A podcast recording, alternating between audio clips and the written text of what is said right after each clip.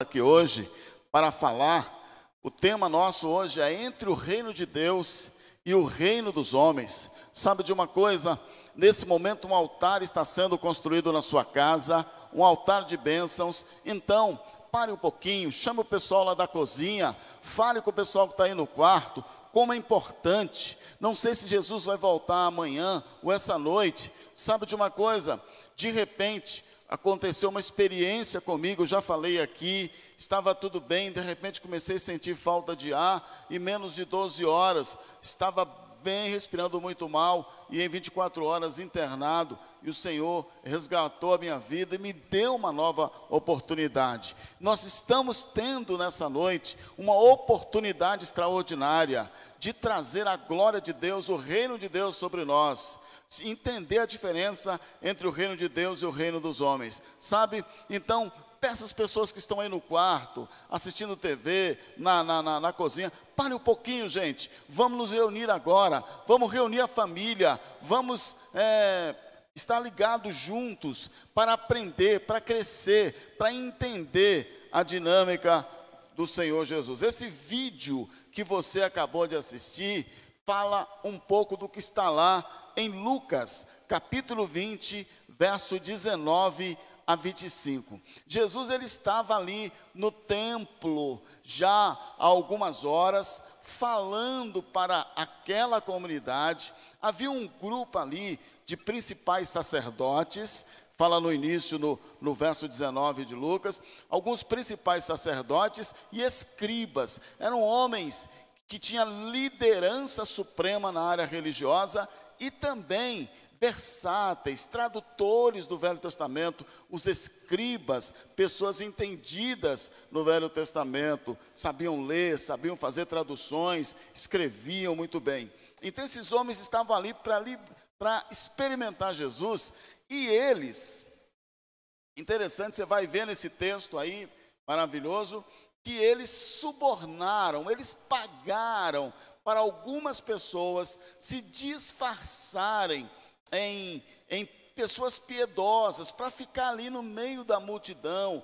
ali no templo, e tentar jogar Jesus numa arapuca, fazer perguntas capciosas, maldosas, planejadas para de alguma forma é, desmascarar ou condenar Jesus pelas suas palavras, pelas suas pregações. O verso 19 fala sobre isso, no verso 20 fala sobre esse suborno, e no verso 21 eram pessoas treinadas. Eles começam a elogiar Jesus. Você dá uma olhada no verso 21 de Lucas 20, eles começam a falar que ele realmente vinha de Deus, porque ninguém fazia aquelas coisas se Deus não permitisse. Olha que linguagem, que elogio espiritualizado tremendo. E muita gente cai nisso.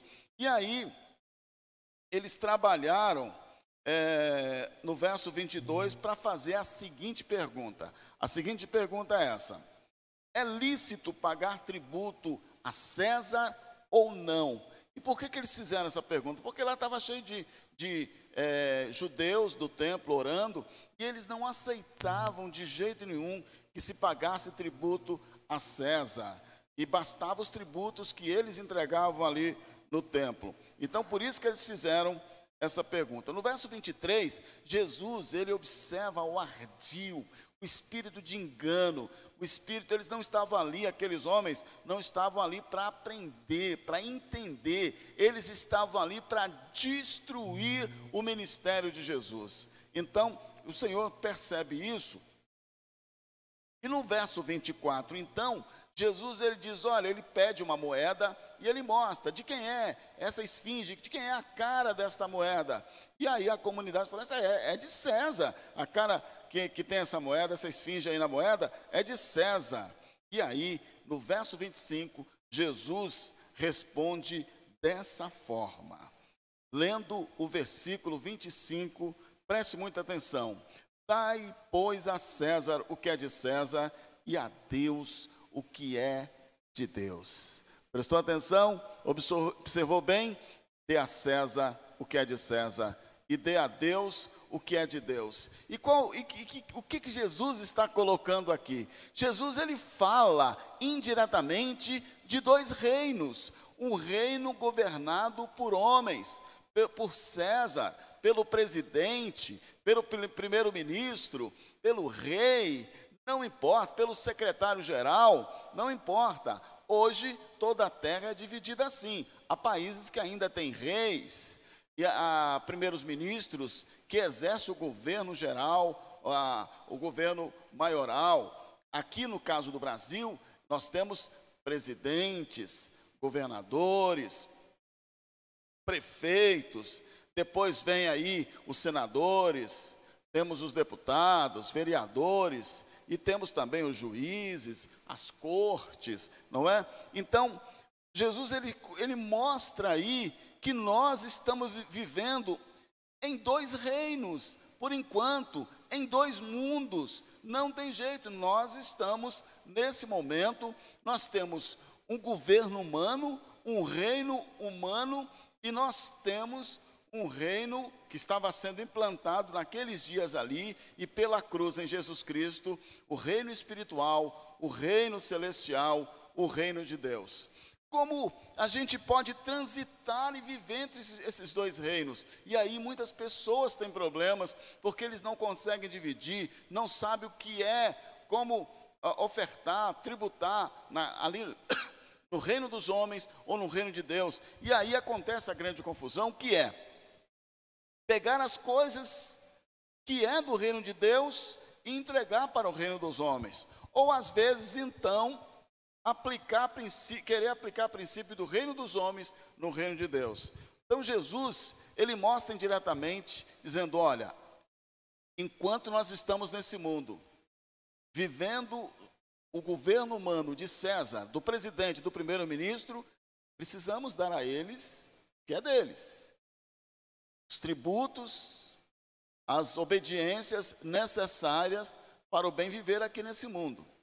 Mas precisamos entregar a Deus o que é de Deus, porque esse reino é passageiro e nós estamos nos envolvendo e nos relacionando com o reino eterno, para a eternidade. Então, é importante você entender o seguinte: que há investimentos passageiros, temporários aqui nesse mundo. Mas nós não podemos esquecer de também fazer investimentos eternos, é, para sempre, na eternidade, no reino de Deus. Por isso, eu vou fazer alguns comentários aqui para você entender melhor. Eu vou falar um pouquinho sobre esse, esses reinos. Primeiro, eu quero falar sobre o reino dos homens. É isso mesmo. Vamos comentar um pouquinho sobre ah, algumas características do reino dos homens. O reino dos homens tem duas características principais, assim como o reino de Deus. O reino dos homens é um, ele é um reino passageiro e falho. É verdade, é um reino passageiro e falho. O reino dos homens, preste atenção, é um reino passageiro e falho. E eu quero mostrar aqui para você o que está lá em 1 João, capítulo 2, verso 15, 16, verso 15, 15, 16 e 17. Preste atenção nessa leitura aqui. 1 João, capítulo 2. Está escrito assim, gente, a partir do verso 15. Não ameis o mundo, nem as coisas que há no mundo. Se alguém amar o mundo, o amor do Pai não está nele. Porque tudo que há no mundo, a concupiscência da carne, a concupiscência dos olhos e a soberba da vida, não procede do Pai, mas procede do mundo. Ora, o mundo passa, bem como a sua concupiscência. Aquele, porém, que faz a vontade de Deus, permanece para sempre. Prestou atenção aí? João está falando desse sistema, desse sistema, desse sistema de governo humano. E ele diz assim: olha, não ameis. O que significa isso? Não quer dizer que você não, precisa, não vai comprar um carro, mas não coloque o seu amor sobre aquele veículo. Não quer dizer que você não vai comprar uma casa, mas você não vai viver para sempre aqui, não vai colocar toda a sua adoração, todo o seu amor sobre aquele prédio. Sabe por quê? porque o mundo passa. É isso que João está explicando para a igreja. As concupiscências quer dizer, os desejos, não coloca todo o seu desejo, seu amor, seu compromisso, sua expectativa sincera, profunda, seus projetos sobre as coisas desse mundo. Porque daqui a 10 anos, 15 anos, 20 anos, 40 anos, 50 anos vão passar. É verdade, às vezes até antes. Os carros quebram, sabe? As casas deterioram, ou às vezes tem que se vender, ou tem que se trocar. Não quer dizer que você não deve ter seu carro, sua casa, que você não deve comprar o seu sítio. Você pode, mas não coloque a sua expectativa de vida, sua esperança, sua fé, sua, sua perspectiva de eternidade nessas coisas passageiras. Então, é isso que, que o apóstolo João está explicando aqui: que o reino dos homens é um reino passageiro e cheio de falhas. Passa e tem muitas falhas. Você vai ter muitos problemas. Então, tem pessoas que elas estão trabalhando, construindo, vivendo como se tudo isso aqui fosse eterno. Eu compartilhei no meu testemunho que eu vi algumas pessoas entrando tão bem no hospital, sabe? Só apenas ofegantes e à noite estavam morrendo. Eu não sei se vai ser hoje ou amanhã, daqui a alguns anos, mas haverá uma hora que o Senhor vai me chamar, vai chamar a mim, vai chamar você, alguém da sua família. Então, as coisas desse mundo, o reino dos homens, são coisas passageiras, efêmeras. Não adianta colocar o seu coração nem a sua expectativa no reino dos homens. Nós vivemos dele sim, a gente precisa trabalhar, a gente precisa ter um recurso para comprar as coisas, mas eu não posso colocar todo o meu coração naquele trabalho secular, naquele carro, naquele dinheiro. Sabe por quê? eu estarei perdido, porque eu estarei adorando e servindo a coisas que passam. Então nós não podemos esquecer que o reino dos homens passa, é temporário e é cheio de falhas. Precisamos dessa dinâmica, sim, temos que trabalhar, temos que ter algum dinheiro, temos, mas você não pode colocar o seu amor, a sua visão de eternidade naquilo que é passageiro. Você terá uma vida frustrada, vazia. Eu li o livro do quarto homem mais rico do mundo, mexicano, e no final do livro dele ele escreveu assim: A vida para mim não valeu nada. E você vê aí impérios desmoronando, artistas se suicidando, porque lá no final da vida, lá na curva da vida, descobrem que o reino dos homens é um reino passageiro e cheio de falhas. E eles amaram esse reino, adoraram esse reino, colocaram tudo que tinham nesse reino. Mas eu quero falar sobre o reino de Deus um pouquinho. Eu quero que você escute um pouquinho sobre o reino de Deus, que tem duas características principais: o reino de Deus. Ele é eterno e perfeito. É isso mesmo. Olha, o, o Evangelho de Mateus é maravilhoso, porque o Evangelho que apresenta o rei e o seu reino. A mensagem do Evangelho de Mateus é a seguinte: o reino de Deus está próximo, o reino de Deus está chegando, sabe? E lá no Salmo 45, 6, está escrito assim: o Salmo 45 é um salmo que fala do reinado, o reino do Messias, de Jesus Cristo. E olha só, o que está escrito, eu separei aqui o verso 6, diz assim: O teu trono, ó Deus, é para todo sempre, cetro de equidade, é o teu cetro, é o cetro do teu reino. O teu trono, ó Deus, é para todo sempre. O reino de Deus é um projeto eterno e perfeito. Sabe o que acontece? Deus enviou o seu filho Jesus para nos resgatar, como diz lá em Colossenses 1,13, que ele nos libertou do império das trevas. Nós éramos escravos de um, de um império cujo rei, cujo comandante era Satanás. E ele nos libertou desse reino, nós não somos mais escravos.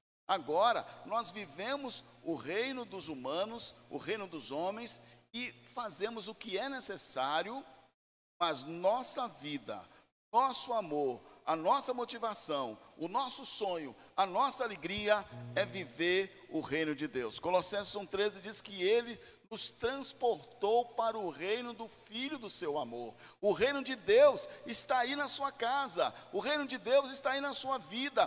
Todos os princípios desse reino que é eterno e perfeito Sabe, o reino de Deus está na nossa linguagem, no nosso cântico, naquilo que nós pensamos. Na, a, a nossa vida não funciona mais conforme o padrão desse mundo, a nossa vida funciona conforme o padrão de Deus, o padrão do reino dele. Entende isso? Por isso, o reino de Deus, ele é um reino eterno e perfeito. E esse reino está sendo construído dentro de nós. Por isso, você você pega o seu dízimo, você não gasta no reino dos homens. Você não investe o seu dízimo no reino dos homens. A oferta que você separa de honra ao Senhor, o tempo que você separa para vir à casa de Deus. Deixa eu te mostrar uma coisa. Vindo para cá agora, eu contei 15, 15 barzinhos abertos. É o reino dos homens que está, de alguma forma, submisso ao império das trevas, sabe? E muita gente frequentando lá, e tantos outros lugares. Por isso, o reino de Deus, a igreja, o templo, a adoração, as orações que nós fazemos, as leituras bíblicas, tudo isso é um movimento de um reino eterno que o Senhor resolveu compartilhar com a gente. Por isso, o reino de Deus, ele é eterno e perfeito. Mas esse reino, que também é chamado de reino dos céus, tem um princípio, um significado, e a gente precisa fazer essa escolha. Presta atenção. Chega agora, se você tiver uma caneta aí, comece a anotar no seu caderno, isso é muito importante. Essas palavras podem mudar a tua visão, a tua estratégia. Sabe por quê?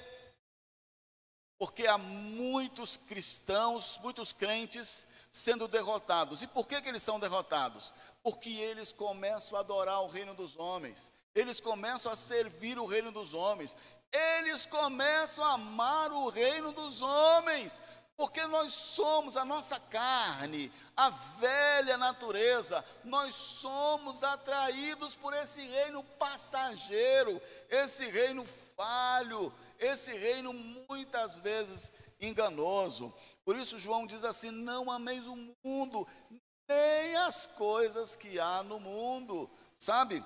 Então veja bem, nós precisamos conhecer o reino de Deus e nos apaixonar por ele, porque o reino de Deus é eterno e perfeito. E a Bíblia chama também de reino de Deus, reino do Pai, né? é, o reino dos céus e há três coisas importantes que você precisa saber sobre o reino de Deus, o reino dos céus. Primeiro, é, é importante que você entender o princípio do reino de Deus. Eu escolhi um versículo, está lá em Mateus 6,33, todo mundo conhece. Mateus 6,33 está escrito assim: ó, buscai, pois, em primeiro lugar, o seu reino, o reino de Deus e a sua justiça, e todas as demais coisas serão acrescentadas. Presta atenção, quando eu busco o reino dos homens em primeiro lugar, prioritariamente, o reino dos homens não me dá, não me dá nada. Pelo contrário, ele acaba sugando de mim tudo que eu tenho, tudo que eu sou. Não se deixe levar com as propagandas dos bancos dizendo assim: deposite o teu dinheiro aqui, ou pegue esse empréstimo. Sabe, a quantidade de gente eles tomam uma casa, tomam uma fazenda, tomam uma empresa. Olha, você precisa prestar atenção nisso. Não é fácil, não há piedade, não há compaixão nesse mundo. Mas aí, o reino de Deus há um princípio. E qual é o princípio? O princípio básico do reino dos céus, do reino de Deus, é o seguinte: se você buscar o reino de Deus em primeiro lugar, se o reino de Deus for prioridade, se a sua oferta, o seu dízimo, o seu tempo, sua família, tudo que você faz, tudo que você fala, for prioridade para o reino de Deus, o reino de Deus estiver ali é, no meio, centralizado, então a promessa é a seguinte: você buscar Reino de Deus e a sua justiça, quer dizer, esse é o princípio, todo padrão de eternidade, de cuidado que esse reino tem, sabe o que, que vai acontecer? As outras coisas, ainda aqui na terra, serão acrescentadas. Qualquer coisa, eu estou falando da área financeira, eu estou falando da área espiritual, emocional, sentimental, eu estou falando da sua família, eu estou falando dos seus filhos, todos aqueles que te envolvem, que estão ao teu redor, serão alcançados e abençoados pelo reino de Deus. Aleluia! Isso é maravilhoso, é o princípio, o princípio. Se o reino de Deus for prioridade na sua vida, o reino de Deus vai suprir todas as suas necessidades, todas. Está escrito aqui. Todas as coisas serão acrescentadas. Não é porque você trabalha, não é porque você tem curso superior, não é porque você tem um emprego bom. No reino de Deus não funciona assim. É porque você é do reino, é porque você serve ao reino do Senhor, porque você prioriza as coisas de Deus, porque você é fiel, honra o Senhor, seus dias, sua oferta, com seu tempo, com a sua adoração. Então, esta honra para com o reino vai fazer com que o reino de Deus, que é eterno, que é perfeito, supra em Jesus, que é o rei desse reino, todas as suas necessidades. Por isso que no capítulo 6, eu vou falar mais um versículo lá, Jesus diz: oh, Não andeis ansiosos por coisa alguma. O reino de Deus é um reino de alegria, de tranquilidade, não é um reino de ansiedade. Sabe por quê? Não é o quanto você faz, é o quanto você obedece o quanto você honra, o quanto você adora, o reino de Deus cuidará de você. Aleluia, porque é um reino eterno, pleno, farto, abençoado. E a segunda coisa que eu quero falar sobre esse reino, eu falei sobre o princípio, que está lá em Mateus 33, 6,33. Mas agora eu quero chamar a atenção para o significado desse reino. O que é o reino de Deus? Está lá em Romanos 14, 17, que diz assim: Porque o reino de Deus não é comida nem bebida, mas justiça e paz e alegria no Espírito Santo. Aleluia!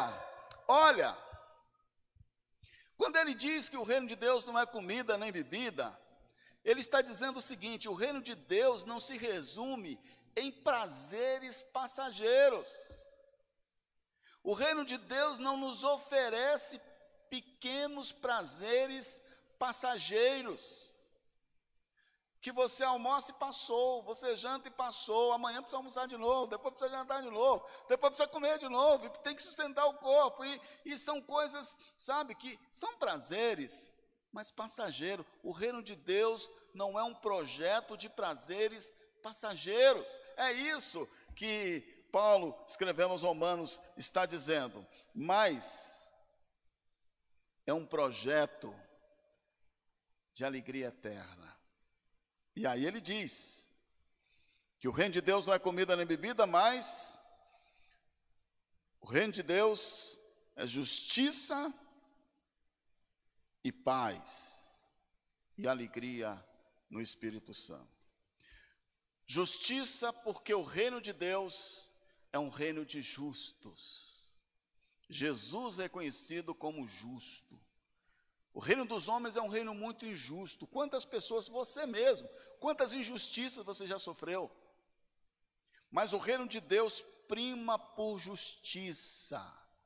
O nome, o primeiro nome que você vai receber no reino de Deus é o nome de justo. Você terá uma vestidura de justiça no reino de Deus.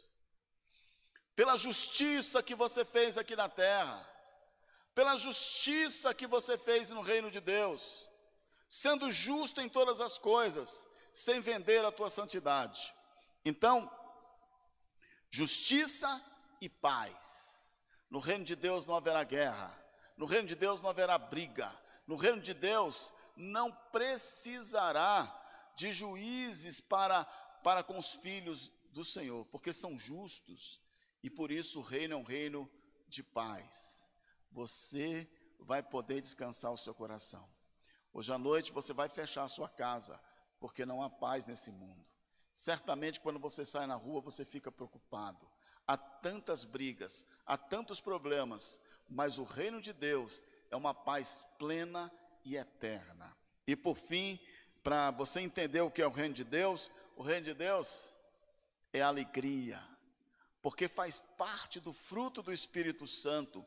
O Espírito Santo é a nossa fonte e será a nossa eterna fonte de alegria. Ele estará trazendo uma alegria imensa, não é uma alegria passageira de um almoço, é a alegria de um relacionamento eterno com Deus precioso, gracioso e poderoso, com Jesus Cristo, nosso Rei eterno, Senhor do reino. E o Espírito Santo produzirá em nós uma alegria sem medida e eterna.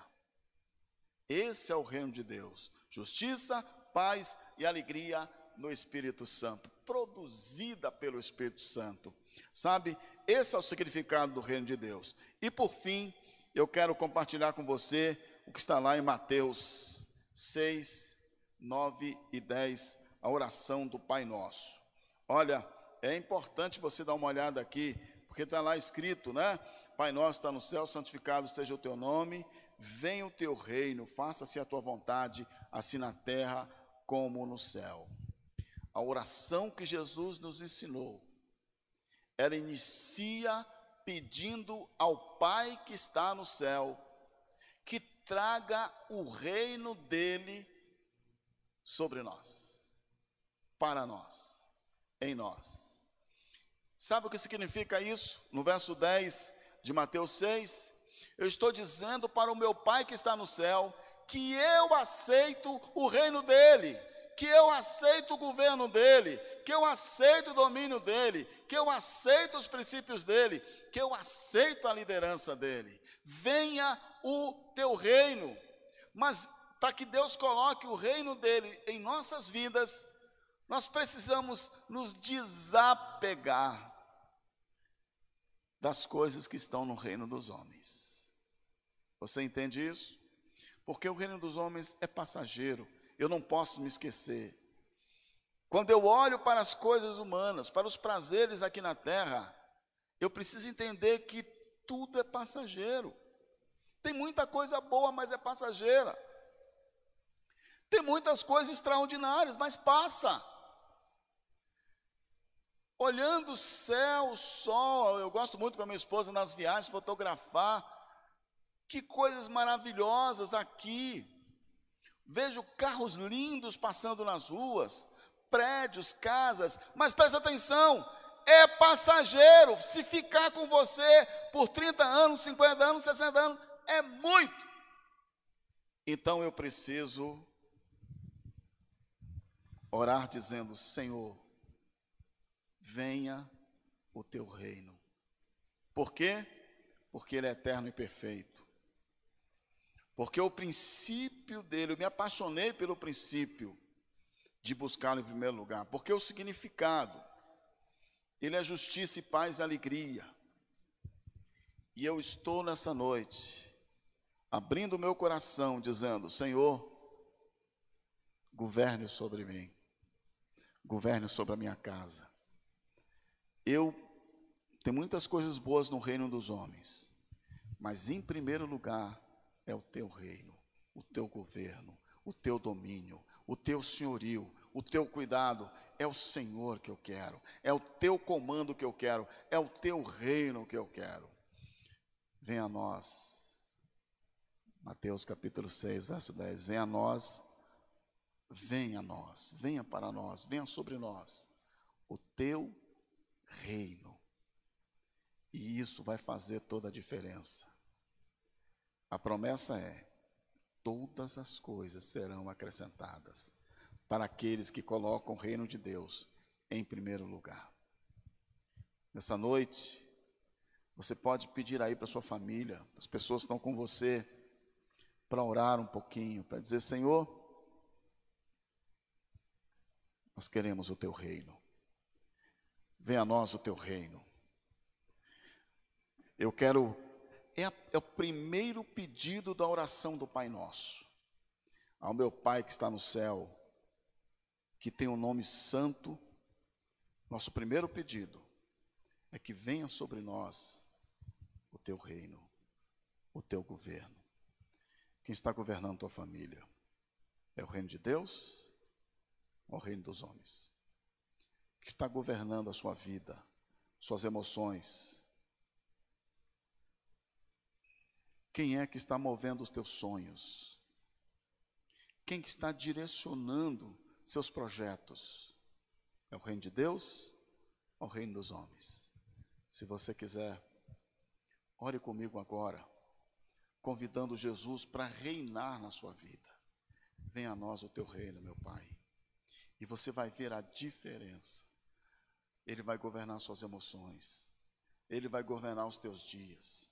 Você vai ter paz, alegria. Você vai ter justiça.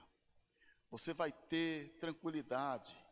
Você vai ter um acréscimo em todas as coisas, sabe por quê? O governo sobre a tua vida e a tua casa vem do céu, do trono do reino de Deus. Abra suas mãos, eu quero orar com você agora. Senhor Jesus, nós entendemos a tua palavra. E nessa noite, aonde nós estivermos, em todos os cantos, nós estamos orando, Senhor. Venha a nós o teu reino reina sobre a nossa vida, reina sobre a nossa casa, sobre as nossas vontades, sobre as nossas emoções, sobre os nossos sonhos, sobre os nossos projetos. Nós aceitamos nessa noite o reinar do Senhor, o governar do Senhor sobre as nossas vidas. Ó oh, Pai, tira o nosso coração das coisas do mundo, do amor às coisas desse ao reino dos homens e traga o nosso coração alegre, celebrando pelo teu reino. Venha sobre nós o teu reino, venha sobre nós o teu governo, venha sobre nós a tua administração, venha sobre nós o teu cuidado, e nós te daremos sempre honra, glória, louvor. O nosso compromisso nessa noite é colocar o teu reino que está sobre nós, que recebemos, em primeiro lugar em nossas vidas. Nós seremos, antes de tudo, servos teus, filhos do Senhor. Uh, aqueles que estão debaixo do teu governo, com alegria, paz e justiça. Reine sobre nós, Senhor Jesus. Em teu nome nós oramos. Amém. Amém. Amém. Deus te abençoe. O reino dos homens é passageiro, o reino de Deus é eterno. Vê, leia, assista de novo esta mensagem lá no YouTube. Sabe, mande para as outras pessoas porque eu tenho certeza que haverá uma transformação a partir de hoje em sua vida. Deus te abençoe.